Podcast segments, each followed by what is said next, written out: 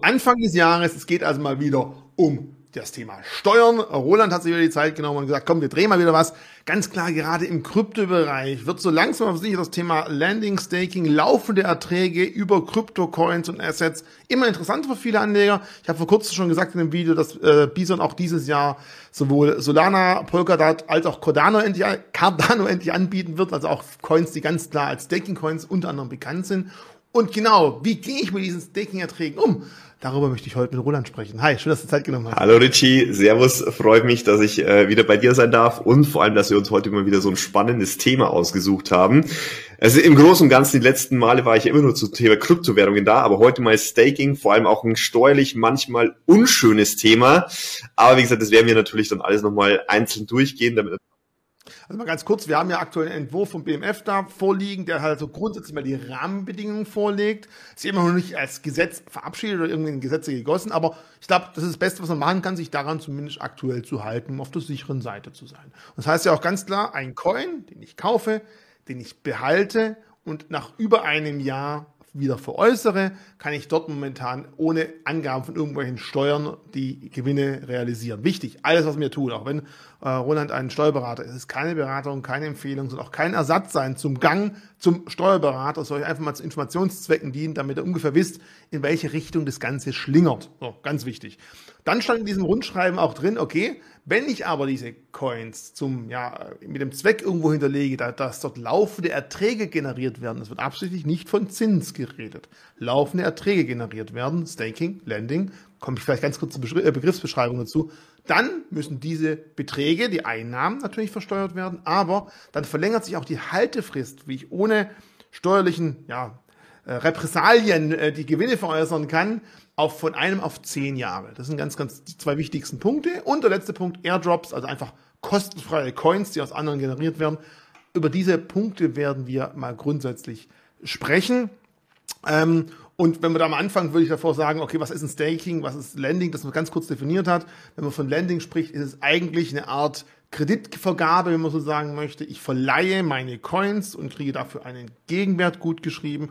Und Staking ist einfach anstatt über teure Hardware und hohe Ressourcenkosten und Energiekosten die Blockchain zu validieren, zu abzusichern, gibt es sogenannte Validatoren, die sammeln Coins ein. Und je mehr Coins sie haben, je eher haben sie die Chance, den nächsten Block abschreiben oder äh, abschließen zu dürfen. Und dafür erhalten sie ebenfalls eine Gutschrift. Also kein Zins, weil ich ja nichts verleihe, sondern eigentlich ein Ertrag, den ich über meine Coins generieren kann. Ein positiver Punkt, wir haben letztes Jahr ein Video gedreht, wo wir mal über das Mining äh, daheim gesprochen haben, wo viele halt vielleicht gedacht haben, hoppala, dazu musste man ein Gewerbe anmelden. Erste Frage, Staking-Gewerbe ist da immer noch das Problem drin? Grundsätzlich sei mal so ganz klare Antwort, jein. Und zwar, es ist grundsätzlich, also man kann es wirklich sagen, grundsätzlich ist es ähm, keine gewerbliche Tätigkeit. Es gibt aber bestimmte Staking-Vorgänge, ähm, gerade beim sogenannten Depots oder das sage ich mal bei bestimmten Coins wie Lisk oder sowas, wo man natürlich schon eine Tätigkeit auch für das Netzwerk erbringt. Dort kann man in die gewerbliche Tätigkeit reinkommen. Also auch, auch bei größeren Masternodes, wenn dort gestaked wird, da kann man von der gewerblichen Tätigkeit sprechen. Grundsätzlich aber immer eigentlich reines Privatvergnügen und dementsprechend, sage ich mal, keine gewerbliche Tätigkeit, also auch keine Gewerbeanmeldung. Okay, also zumindest mal diese Hürde ist hier schon mal nicht gegeben. Es ist etwas leichter, das Ganze genau. zu, äh, umzusetzen. Ähm, die erste Frage, die natürlich ganz wichtig ist, gerade im aktuellen Jahr, hört man immer wieder, vielleicht schafft es ja Ethereum dieses Jahr endlich vom Proof of Work auf Proof of Stake umzusteigen. Aktuell gibt es ja nur die Möglichkeit, wenn ich keine vollen 32 Ethereum habe, dass ich meine eigenen Ethereum-Coins in irgendwelche Staking-Coins umwandle und das wäre ein neuer Coin. Da müssen wir ja ganz klar sagen, ab dem Zeitpunkt fängt die Zeitrechnung bei null Tagen wieder an. Das ist der erste Punkt. Ich glaube, da, das kann man vorwegnehmen, das ist relativ klar. Aber spannend ist, nehmen wir mal an, ich habe seit fünf, seit sechs Jahren Ethereum mhm. und habe sie behalten, alle Höhen und Tiefen mitgemacht und schon durchaus schöne Erträge auf dem Buch generiert. Und Mitte des Jahres gibt es wirklich die Möglichkeit, Ethereum direkt mhm. originär zu staken. Wie ist es dann mit dieser Frist? Ab wann zählen diese zehn Jahre? Also wenn wir davon ausgehen, dass wirklich vor fünf Jahren der Kaufvorgang, zum Beispiel auf der App, ich weiß nicht, Bison gab es glaube ich damals noch nicht, aber hätte es das gegeben, man würde jetzt auf Bison kaufen, ähm, sage ich mal so, und hätte dann, was haben wir heute, äh, ja, sagen wir 2017 im Februar, ähm, sage ich mal, gekauft, dann ist das der Anschaffungsvorgang. Und solche Fristen beginnen immer mit dem Anschaffungsvorgang. Das heißt, im Grunde 2017 Februar plus zehn Jahre, das ist die Haltefrist. Es ist nicht so, dass man dann sagen kann, okay, jetzt habe ich im Februar 2022 zum Beispiel das Staking begonnen, ab jetzt habe ich die zehn Jahre, sondern ab dem Zeitpunkt, wo man sie wirklich dann damals gekauft hat. Und das heißt, theoretisch hätte man, wenn man jetzt heute mit dem Staking von Ethereum beginnen würde, jetzt noch fünf Jahre im Großen und Ganzen übrig. Also das heißt, man müsste diesen Coin noch fünf Jahre halten und wäre dann steuerfrei. Jetzt, jetzt springe ich nochmal zum anderen Thema ganz kurz, bevor wir über Staking weitermachen, weil das ist vielleicht auch, mir ist gerade aufgefallen, ich erzähle hier was von vor fünf, vor sechs, vor sieben Jahren Ethereum gekauft. Da sind ja vielleicht schon immense Gewinne angelaufen. Die Gewinne muss ich nicht versteuern. Jetzt mal dein Rat, deine Empfehlung, wie würdest du es machen? Gebe ich es einfach beim Finanzamt nicht an? Oder soll ich trotzdem, obwohl ich es nicht versteuern muss, einfach sicherheitshalber sagen, übrigens, ich habe hier Erträge erwirtschaftet, falls irgendwann auf die Idee kommt, wo kommt das Geld her? Hey, ich habe es euch gesagt. Also, was muss man tun und was sollte man vielleicht sicherheitshalber tun? Also grundsätzlich ist es so, ähm, eine Verpflichtung dazu gibt es nicht. Das ist ganz klar. Wenn ein Coin steuerfrei ist, nach einem Jahr, nach zehn Jahren, je nachdem wie die Spekulationsfrist ist, den muss man nicht angeben. Egal ob 1000 Euro, eine Million oder auch eine Milliarde Euro spielt keine Rolle. Es gibt keine Höchstgrenze dafür, ist steuerfrei, damit auch nicht steuererklärungspflichtig. Ähm, grundsätzlich die einfache Antwort darauf, aber es gibt noch eine zweite Seite, warum es sinnvoll sein kann. Ähm, ich sage mal so, auch wir sind natürlich schon seit Jahren ein bisschen im Kapitalbereich, natürlich auch als Steuerkanzlei tätig und ähm, auch historisch, die Kanzlei gibt es über 50 Jahren, äh, 50 Jahre ist es so, auch da gab es früher mal den einen oder anderen mit Konten in Liechtenstein, Luxemburg oder der Schweiz. Jetzt ist es so, auch diese Plattformen, man muss ja nicht unbedingt Bison sein, kann ja auch eine Plattform sein im Ausland irgendwann, veröffentlichen irgendwie Daten oder werden irgendwann von der Finanzamt angefragt und dann hat man erstmal hier das Problem, ja, warum hast du überhaupt diese Erträge nicht erklärt? Du hattest doch damals 20 Ethereum auf der Börse liegen und dann kommt man in Erklärungsnot, sage ich mal, weil man es nicht angegeben hätte. Das ist natürlich immer was, wo ich sage, das ist vom Volumen abhängig. Sagen wir so, bei 50 oder 100.000 Euro würde ich es eher nicht machen. Bei größeren sechsstelligen oder sogar siebenstelligen Beträgen würde ich es vielleicht mal in Erwägung ziehen, es mit anzugeben, einfach um sich späteren Rückfragen und eventuell dem Verfahren, äh, sage ich mal, dann, auch wenn das Verfahren am Ende sowieso hinfällig ist, das einfach zu ersparen. Primär, wir machen es aus dem Grund bei größeren Beträgen, also wenn man dann, sagen wir, 10, 15 Millionen ähm, aus Bitcoin rausnehmen, ist es so, machen wir es eigentlich eher für die Banken, weil die Banken natürlich Geldwäschegesetz, Geld kommt aus dem Ausland und so weiter, die wollen natürlich genau richtig. Und da ist man natürlich in diesem Bereich. Und deswegen machen wir das dann. Also deswegen sagen wir auch dem Mandanten, es wäre vielleicht besser zu erklären und der Bank dann offen hier ähm, alles ähm, offen zu legen. Und das ist eigentlich kein Finanzamtsproblem, eher ein Bankenproblem. Und selbst wenn man es wahrscheinlich nicht angibt, ich meine, über Blockchain-Technologie kann ich ja relativ gut beweisen. Schau mal her, hier ging es um meine Coins in die Wallet rein, von der Wallet wurde genau. verkauft. Zumindest diese Daten sollte man natürlich irgendwo vorhalten, dass man auf Anfragen reagiert. Genau, richtig, kann. ja. So, war jetzt keine Staking-Anfrage, aber gut, 10, 15 Millionen, da muss man halt mal anfangen, vielleicht steuerlich irgendwas ja. zu machen. 50, 100.000. Nein, aber ist halt eine Frage, die da draußen durchaus manche interessieren, zu sagen, ab wann soll ich einfach auf Nummer sicher gehen?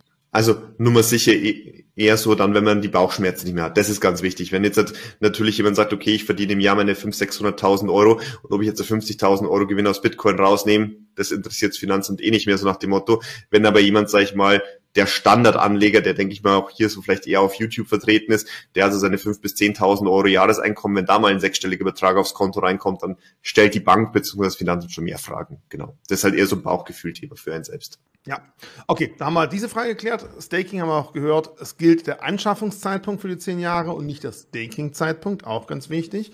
Und dann muss man auch sagen, wenn ich stake, die Erträge, die erstmal reinlaufen. Dem Finanzamt ist es ja egal, ob ich da äh, Solar oder Dots oder fast von Cardano bekomme, die sagen ja, sorry, die Steuern, die hast du halt gefälligst in Euro zu entrichten. Genau. Heißt ja also, ich muss dann quasi bei jedem, jeder noch so kleinen Bruchstücks Gutschrift gucken, wo war der aktuelle Preis? Euro zu Dot, Euro zu Cardano, Euro zu Solar, was auch immer und mir notieren, welchen Centbetrag vielleicht sogar ich dann wirklich an dem Tag erhalten habe? Ist es eine Futzelarbeit? Grundsätzlich ja. Also wenn man das Steuergesetz, also grundsätzlich haben wir natürlich immer, ähm, sage ich mal, ähnlich wie auch bei Aktien oder ähm, bei Dividendenausschüttungen immer den Kurs, der in dem Zeitpunkt ähm, entscheidend ist, wann die Ausschüttung war. Also von daher, mhm. das gilt auch für Kryptowährungen eben genauso wie bei allem anderen, wie man es aus dem Kapitalmarkt sonst kennt. Also da kommt man nicht drum herum, auch wenn es 0,01 Cent wäre, müsste man es aufzeichnen. Ich sage mal so, wenn man natürlich über diesen kleinen Beträge spricht, dann sind auch die Finanzbeamten äh, gewillt, da entgegenkommen zu sein. Das haben wir auch in den letzten Jahren immer wieder natürlich festgestellt. Da würde man wirklich sagen, okay, Tagesbasis ist möglich. Das hatten wir zum Beispiel bei anderen Anbietern, die es ja auch gibt, ähm, die aus dem DeFi-Bereich sind. Da hast du teilweise ähm, im Sekunden, Minuten, Stundentakt irgendwie hunderte Transaktionen und du sitzt ja nicht den ganzen Tag da und sagst, okay, jetzt okay, wieder was gekommen, wieder was gekommen, sondern es ist ja wirklich ein Aufwand. Theoretisch müsstest du es machen. Die Finanzämter sind aber so kulant und kommen zumindest auf Tagesbasis immer recht gut entgegen. Die sagen, okay, alles, was du an dem Tag bekommen hast, fass es zusammen. Das muss dann an dem Tag versteuert werden mit diesem Wechselkurs. Man kann darüber streiten, Tagesendkurs, Durchschnittskurs, sonstiges. Also da kann man sich mit Finanzbeamten streiten. Ich sage mal so, in erster Linie vielleicht immer das mal wählen, was für einen günstiger ist. Der Finanzbeamte, wenn er es rausfinden will, dann ja, sag ich mal, äh, soll das natürlich dann nachprüfen. Grundsätzlich natürlich das als Hinweis. Ähm, bei größeren Beträgen auf jeden Fall wirklich in die Kommunikation gehen, immer auch natürlich alles sauber mit, ähm, sag ich mal, mit aufzeichnen.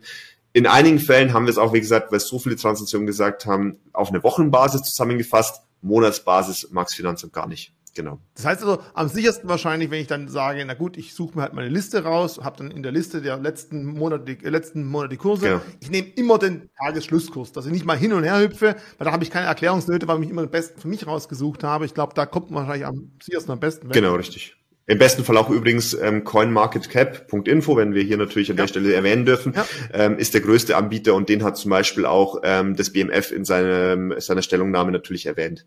Also von daher, also grundsätzlich, wenn man diese, diese Daten hernimmt, dann ist man auf der sicheren Seite, weil das sind glaube ich 8000 Börsen, die da irgendwie mit drauf sind, alle 5000 Coins, also da hat man den besten Kurs, also in Summe genau und mehr macht's Finanzamt damit auch nicht. Ich glaube sogar 14.000 Coins ja. haben die bald, nur so am Rande. Der Markt ist ja, ja. ist ja Jahre hinterher. Ja. Ähm, wir haben jetzt ja verschiedene, die Hauptcoins, ich habe gerade gesprochen, die häufig in Staking in Zusammenhang gebracht werden. Das sind natürlich Polkadot, das Solana und Cardano. Da muss man natürlich sagen, bei Polkadot gibt es einen Vorteil, dass das Staking dort schon relativ transparent auch von irgendwelchen Tracking-Programmen äh, mitgenommen wird, sei es jetzt direkt auf der Ledger Live, sei es über äh, Coinly oder sei es über Anycoin. Du hast, glaube ich, auch noch eine Empfehlung, was eGlub nutzt bei also euch. Wir nutzen überwiegend Coin-Tracking, aber auch die anderen äh, mhm. äh, Software nutzen wir natürlich, weil wir, man einfach sag ich, direkt auch über sogenannte API-Schnittstellen einfach die Börse oder das, das Ledger oder sonstiges anbinden kann und dann werden die automatisch die Daten reingeschoben. Das heißt, man muss nicht mehr, wie du es auch in unserem Vorgespräch gesagt hast, da sitzen und alles schön brav in Excel eintragen eintragen, sondern da werden die Daten automatisch ganz einfach, sag ich mal, ähm, rübergeschoben. Außer natürlich bei den Sonderfällen, die wir auch noch hatten. Genau. Ja, Sonderfälle, da fangen wir schon ja. an. Das funktioniert sehr gut bei Polkadot, aber sei es jetzt Cardano oder sei es auch bei Solana, ich lerne gern dazu. Ich habe noch keine Software gefunden, die das vollautomatisch rausklabustert, weil einfach das auf irgendwelchen Sidechains geschrieben wird, die man nicht irgendwie transparent rausnehmen kann. Und dann bin ich halt dann meistens, ich gebe es zu, ich bin seit einiger Zeit im Staking unterwegs, weil ich einfach interessant finde und ich versuche immer auch selber dazu zu lernen und das Beste ist einfach, man tut es selber und man liest sich nicht dann zählt das Buch durch. Und da fällt mir ganz klar auf, Solana, alle drei Tage ein Ertrag, alle drei Tage mal gucken, 0,00 irgendwas Solana zur Seite geschrieben. Das mache ich zum Beispiel am Ende des Monats CoinMarketCap, wie du gerade genannt hast, hole ich mir dann einfach die Liste raus der Schlusskurse, ist aber trotzdem ein Aufwand. Würdest du halt sagen, sollte jeder selber sich überlegen, lohnt sich das, wenn man nachher am, pro Monat x Stunden vielleicht dran sitzt. Ich meine, muss ja jeder selber sehen, glaube ich. Also irgendwo, grundsätzlich auch beim Staking gibt es ja noch eine Grenze und zwar eine Freigrenze von 256 Euro. Das heißt, wenn es wirklich im 0,01 Cent Bereich ist, dann wird man wahrscheinlich ja. über das Jahr hinweg nie über die 256 Euro kommen. Ähm, von daher da kann man es grundsätzlich auch vollkommen vernachlässigen. Ist Grenze, Gre genau, richtig, Betrag, genau, ganz richtig. Grenze, ganz wichtig, nicht Betrag, bedeutet 257 Euro müssen voll versteuert werden. Ähm, man kann aber auch da natürlich noch Werbungskosten wie Telefon, Internet und sonstiges natürlich gegenrechnen. Also das wäre dann der Fall. Genau. Okay, du hast, jetzt haben wir schon wieder immer wieder gesagt, muss versteuert werden, versteuert werden, versteuert werden. Dann natürlich die Frage, wir haben ja anfangs gesagt, ja, eigentlich sind es ja Zinsen, aber eigentlich ja doch irgendwie nicht. Dann äh, Butter bei der Fische. Wie viel Steuer muss man eigentlich zahlen und wo trägt man diese Erträge ein in seiner Steuererklärung? Ähm, in diesem Fall ist es so, dass man ähm, den Steuersatz hier der normale persönliche Steuersatz greift. Das sind 0 bis 45 Prozent plus Soli plus eventuell Kirchensteuer. Ähm, und das Ganze wird eingetragen in der Anlage SO, ähm, wenn ich es richtig im Kopf habe, Zeile 10, 11 fortfolgende. Ähm, das heißt, da werden dann die sogenannten Leistungen eingetragen und da kann man dann im Grunde, hat man aktuell nur zwei Zeilen, auch in den meisten Steuersoftware nur zwei Zeilen und da haben wir dann einmal die Einnahmen, Gewerbskosten, da kann man dann wirklich alles gegenrechnen, was man hat, auch zum Beispiel irgendwelche Kurse oder sonstiges und dann darunter halt den Gewinn. Genau. Das heißt quasi, man kauft sich einen Ledger, man kauft sich einen Dresser One, was auch immer, das kann man Zum Beispiel, ja. Gibt es da wie sonst auch wahrscheinlich wenn ich mal ein extrem teures Ding kaufe, muss ich über mehrere Jahre abschreiben. Bei 100 Euro Gegenwert kann ich sofort abschreiben. Genau, richtig. Also ist immer so, wenn man jetzt da natürlich die GWG-Grenze hat von 800 Euro, die kann man natürlich dann sofort abschreiben. Wenn man sich natürlich einen super Laptop kauft ähm, für zweieinhalbtausend, dreitausend Euro, dann natürlich Abschreibung ganz normal. Genau. Und das glaubt das Finanzamt, dass mir einen super Laptop gekauft habe für Staking. Ich bin mal gespannt. Naja, wenn die Recherche so umfangreich ist und man weiß nicht, ob nur andere Tätigkeiten dazu kommen. Und wie gesagt, tendenziell darf man das wirklich nicht unterschätzen. Also wir hatten auch diese Fälle, die eben 2016, 17 angefangen haben. Da war es auch so, ja, ähm, muss man überhaupt diese paar Cent angeben? Ich meine, du weißt, wie sich der Markt entwickelt hat. Damals war das eben auch, wie du gesagt hast, ein paar Cent, die man alle drei Tage bekommen hat. Mittlerweile, sage ich mal so, gibt es eben auch Personen, die sind 2017 eingestiegen und dann sind es mittlerweile 20, 30, 40.000 Euro im Monat, was da an Einnahmen generiert wird. Also und ich glaube, da ist so ein Laptop mit zweieinhalbtausend Euro in Summe dann wieder zu vernachlässigen, ähm, wenn man einen sechsstelligen Staking-Ertrag hat. Also von daher. Wenn es das Finanzamt anerkennt mit den genau, Zahlen richtig, ja. sind. Das genau. ist das Spannende dran wahrscheinlich einfach. Okay, da wissen wir schon mal, nicht bei jeder Staking-Coin ist es sehr einfach. Bei manchen muss man wirklich von Hand am Arm noch das Zeug zusammenrechnen. Äh, Polkadot ist da bisher so eine Ausnahme. Scheinbar, ich glaube, so wie ich mich mitbekommen habe, die anderen, die Softwareanbieter versuchen ja auch, die anderen Coins sich etwas genauer auseinander zu friemeln, um da reinzukommen, aber ist noch recht schwierig. Vielleicht noch eine weitere Sonderform der Airdrop. Das heißt also, äh, wir haben bei XRP vor kurzem, kurz vor einiger Zeit einen Airdrop gehabt. Wir sehen jetzt zum Beispiel aktuell bei ähm, IOTA Airdrops von zwei neuen Coins. Wie werden die steuerlich behandelt? Vor allem, wenn es vielleicht sogar Airdrops sind von Coins, die noch gar nicht gehandelt werden und vielleicht auch noch gar nicht angekündigt sind, dass die irgendeiner Börse gelistet werden werden. Werden werden? Also, ich weiß, wie du meinst. Nein, also grundsätzlich ähm, eine nicht so schöne Thematik auch in dem BMF-Schreiben drin ist, ähm, wo wir versucht haben, es die letzten Jahre, wo auch die Finanzverwaltung an sich, also die Finanzämter vor Ort, das eigentlich immer relativ kulant gesehen haben. Da hat das BMF eine sehr scharfe Regelung mit eingebaut und zwar muss man unterscheiden zwischen den Coins, die man wirklich so, ich sag mal so, jeder, der Ethereum hat, kennt diesen Restmüll, der irgendwie jeden zweiten Tag irgendwie draufkommt, ähm, wo man sich nicht dagegen wehren kann und wo jeder, der eine saubere Ethereum-Adresse hat, ähm, sag ich mal, meistens einen Herzinfarkt bekommt, wenn er draufschaut, wie viel ähm, Coins da drauf sind. Ähm, ist so, dass man in diesem Fall sagen muss, das ist steuerfrei. Also das muss man auch nicht versteuern diese Airdrops, diese Mini 10, 5 Euro, die man da immer wieder mal bekommt, die sind völlig zu vernachlässigen. Teilweise auch deswegen, weil man sie ja nicht mehr verkaufen kann, weil einfach die Fees, die man dafür ähm, hätte, auch schon höher sind. Ähm, das ist natürlich der nächste Punkt. Unterschieden werden muss aber davon ganz klar, wenn man sich irgendwo anmeldet. Und zwar, das sind ja immer diese mhm. Airdrops, wo man dann sagt, okay, ja, das war jetzt ein Airdrop, das war geschenkt, ich habe nur meine E-Mail-Adresse, meine ähm, Ethereum-Adresse hinterlegt oder sowas. Da ist es so, das ist eine steuerpflichtige Einnahme. Also das ist dann auch so, ähnlich wie Staking-Erträge, ähm, als Leistungen zu versteuern und dementsprechend also auch natürlich mit 0 bis 45 Prozent Steuersatz, wenn man die 256 Euro überstreitet. Ähm, als Einnahme zu erfassen. Und ähm, da ist immer das Problem, also grundsätzlich gilt hier auch immer das, der Punkt, der Wert im Zeitpunkt des Zuflusses, also sprich dann, wenn es auf der Wallet zugegangen ist, irgendwelche Versprechungen, die man irgendwann mal in die Zukunft hat, sind grundsätzlich, sage ich mal, irre irrelevant, zumindest aus der Erfahrung der letzten Jahre raus und das, was die Finanzverwaltungen auch vor Ort gemacht haben, war es immer so, dass ähm, natürlich hier ähm, ja ganz klare Ansicht war, erst bei Zufluss muss es dann natürlich versteuert werden. Das kann aber sich auch noch ändern, weil natürlich auch es ja Coins gibt und das muss man auch im Hintergrund wissen. Ähm, wir auch, sage ich mal, mit einigen Entwicklern aus dem Kryptobereich, ähm, sage ich mal, zusammenarbeiten, also halt diese steuerlich beraten Daten. Und da ist es so, die wissen im Hintergrund aber schon, was diese Coins wert sind. Also ähm, da ist es schon so, dass teilweise natürlich ähm, die ja, sag ich mal, auch in diesen Coins bezahlt werden und die haben natürlich dann intern einen monetären Wert. Das heißt zum Beispiel ein Coin ist ein Euro wert und der bekommt dann 10.000 Coins. Ähm, das heißt, intern gibt es diese Werte schon, auch wenn sie nach außen nicht kommuniziert werden. Und ähm, das ist natürlich sowas, wo man sagen kann, also es, ähm, da muss man natürlich dann schon schauen, dass dann eventuell die Finanzbehörden sich das irgendwann anschauen werden und sagen, okay, doch, aber damals, der ist vielleicht auch gelockt oder gefreezed oder sonst irgendwas auf deinem äh, Wallet drauf, dann ist aber trotzdem zugeflossen. Du konntest ihn aber zu dem Zeitpunkt noch nicht verkaufen.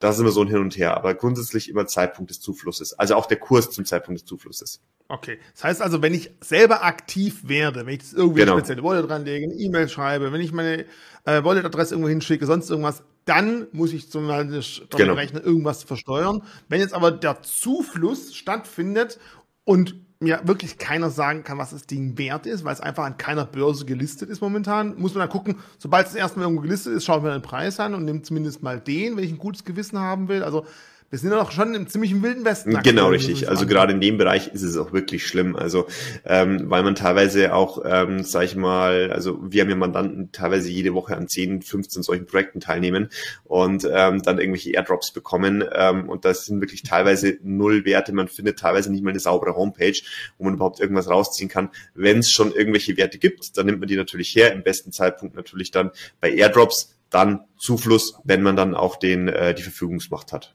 Genau. Wir haben ja gerade in einem Nachbarland von uns in Österreich komplett neue Steuergesetze, was Krypto angeht. Ja, ich meine, da sollten wir vielleicht auch mal ganz kurz drauf eingehen. Ich finde es auch sehr, sehr interessant, was da gerade geschieht. Gerade so das Thema, nee, nee, nix steuerfrei. Du musst es auf jeden Fall versteuern. Dafür darfst du aber auch halt während der Zeit jederzeit von einem Coin zum nächsten hüpfen und nur Euro ein, Euro Ausgang wird versteuert. Wie siehst du grundsätzlich die Thematik und glaubst du, dass irgendwann natürlich auch in Deutschland das Ganze vielleicht mal irgendwo angepasst wird? Weil ja, jeder Staat ist scharf auf Kohle und da, wenn der Kryptomarkt weiter gut läuft, kann es ja sein, dass da was passiert. Also, ähm, um ganz ehrlich zu sein, ich finde die Lösung ähm, von Österreich ähm, sehr, sehr gut eigentlich. Primär eben deswegen, wegen diesem Hin- und Herspringen, dass man wirklich auch traden kann und ähm, erst beim ähm, Auscashen, sage ich mal, wirklich Steuern zahlen muss. Finde ich persönlich eine gute Lösung, vor allem einfach auch, um ähm, diesen Markt Kryptowährungen, äh, sage ich mal, zu beleben. Das merkt man auch gerade schon an der Stelle, dass gerade die kleineren Länder in Europa, also ähm, auch nicht nur Liechtenstein, Luxemburg, auch Estland, sage ich mal, wie Österreich natürlich wissen, sie haben keine große Industrie, also müssen sie im digitalen Bereich was machen und deswegen wollen die natürlich auch ihre Steuergesetze dementsprechend darauf ausrichten. Und deswegen finde ich das eine gute Sache. Mit der Kapitalertragssteuer, ich so, für die meisten ist es halt die günstigere Lösung. Wobei man aber auch dem gegenüber halten muss, also ich auch immer gesagt habe, ich denke, dass es bei uns in Deutschland eher eine Unterteilung geben wird. Wir haben ja, sage ich mal, diesen Unterschied zwischen Payment Token, ähm, Debt Token, Security Token, diese ganzen Unterscheidungen. Und ich glaube, dass es da eher mehr ins Detail gehen wird, dass man sagt, diese Payment Token werden weiterhin steuerfrei sein. Die Security Token werden ganz klar Kapitalertragssteuer, ähm, der Kapitalertragssteuer unterworfen. Und auf der anderen Seite ist halt bei uns auch die Frage, weil in Österreich ist die Diskussion nicht so groß wegen der Kapitalertragssteuer wie bei uns in Deutschland, ob überhaupt die Kapitalertragssteuer noch lange besteht. Aber ich sage mal so, ich denke, dass es dann schon eher so sein wird, wie, ähm, wie es jetzt ist. Also ich denke, dass da keine große Änderung nach aktueller Lage geben wird, weil ähm, natürlich der höhere Steuersatz, wie du selber sagst, ist natürlich gut, weil die großen Gewinne werden mit 45 Prozent plus Soli plus Kirchensteuer besteuert.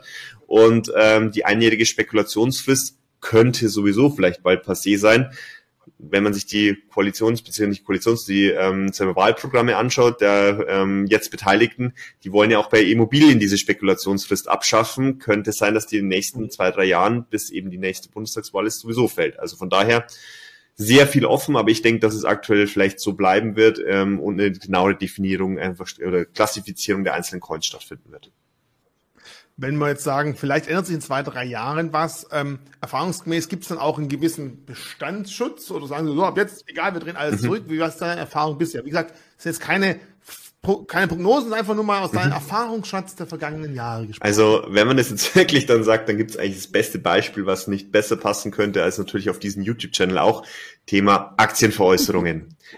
Ich weiß nicht, wie, ja. wie, wie lange du schon am Aktienmarkt aktiv bist, aber ob du 2000, 96. okay, das ist schon ein bisschen, dann hast du die alte Regelung mitbekommen.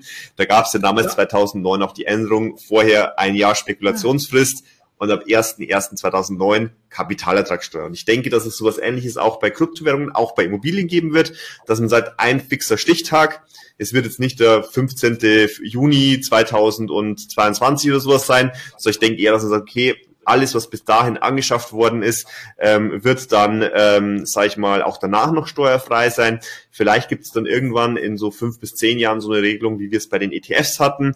Da hat es ja 2018 dann bei der Einführung neuen Investmentsteuergesetz diese fiktive Veräußerung gegeben. Dann hieß es, okay, jetzt ist veräußert und ab jetzt musst du alles versteuern. Sowas könnte ich mir dann in einer modernen Version vorstellen, dass man sagt, okay, vielleicht, wenn es kommen würde, wie gesagt, jetzt dieses Datum bitte nicht äh, für, für, für endgültig nehmen, 31.12.2022 bis zu diesem Zeitpunkt jeder Kauf ist sozusagen auch in nach ähm, 5, 10 oder so 20 Jahren steuerfrei. Alles, was ab dem 01.01.2023 gekauft wird, ist dann steuerpflichtig. Und für die alten Fälle gibt es einen Bestandsschutz bis 2030, bedeutet am 31.12.2030 30 oder 29 zum Beispiel, gibt es dann irgendwann so eine fiktive Veräußerung und ab da ist jeder voll in der Steuerpflicht. Also sowas könnte ich mir technisch vorstellen. Wäre wahrscheinlich auch technisch bis dahin leicht umsetzbar auch von der Finanzverwaltung her und da denke ich, hätten wir keine Probleme. ist immer schön, wenn ein Steuerberater sagt, ganz leicht, wenn ich überlege, heilige Scheiße. Und wenn ich dann noch vorher gehört habe, vielleicht machen wir das ganz anders als Österreich, warum soll es so einfach machen? Wir unterteilen die Coins einfach in 4, 5, 6, 7, dann können wir wieder fünf Steuerbücher schreiben und alle in Deutschland blicken gar nicht mehr durch. Aber trotzdem, vielen Dank. Bitte gerne. Einige Aussichten, die durchaus auf uns zukommen können. Und es ist spannend, weil man muss schon sagen, für die Hodler ist es momentan ja wirklich ein Geschenk. Ja. Klar, wenn man tradet, wird es halt schon relativ teuer. Wobei diejenigen, die traden wollen, können ja in Deutschland aktuell ja auf äh, zum Beispiel ETNs ausweichen, ja. die Kryptos darstellen und dann hat man halt ein Börsengehandelsprodukt, mhm. die sich an den Kryptos orientieren. Bitte da natürlich nur welche nehmen, die auch wirklich besichert mhm. sind. Also es gibt ja jetzt schon Möglichkeiten, wenn man weiß, wie. Ja, genau richtig. So, okay, ich glaube, jetzt haben wir wirklich alle Themen durchgemacht, die wirklich interessant und wichtig sind zum Thema Steuern und Kryptos. War wirklich ein Steuer-Krypto-Spezial dieses Mal. Erstmal vielen, vielen Dank, weil auf dem Internet, im YouTube gibt es ja ganz viele verschiedene Meinungen von vielen Leuten zum Thema, wie besteuere ich Steuern, ja. Krypto richtig, ja, nein. Das war jemand, der sich äh, beruflich auskennt, eine Kanzlei leitet, große Mitarbeiterzahl unter sich hat, äh, der hat da natürlich ganz andere Erfahrungen und deswegen vielen, vielen Dank an dich und wer Roland auch mal persönlich danken möchte, dass er hier ein, zwei im Jahr zur Verfügung steht. Einfach mal auf den Invest gucken, da wird dieses Jahr auch dabei sein. Da könnte mal unter Corona-konformen Bedingungen die Hand schütteln und euch für den Beitrag hier bedanken. Ähm, du hast ziemlich viel zu tun. Wir wissen auch, diese Videos werden auch unter dem Jahr sehr häufig geklickt. Das soll also heißen, wenn ihr das Video jetzt, wir drehen es gerade im Februar und stellen es im Februar auch live, wenn ihr es irgendwann im Juni, Juli anschaut und euch dann einen Kommentar drunter tippt, seid nicht böse, dass vielleicht die Antwort nicht unbedingt sofort oder überhaupt kommt. Ich würde dich darum bitten, sobald wir das live stellen, gebe ich dir Bescheid und du guckst mal so die erste Woche drüber, dass du auch da natürlich keine Steuerberatung machst, aber einfach ein paar Fragen vielleicht mal richtig stellst. Das wäre super, super cool. Aber irgendwie Ende des Jahres, dann wird es irgendwann auch schwierig, die alten wie alle komplett nochmal mit externen Gästen durchzuführen. Sehr gerne, machen wir. Vielen Dank für deine Zeit. Bleib gesund und bis zum nächsten Mal auf dem West. Ciao. Ciao.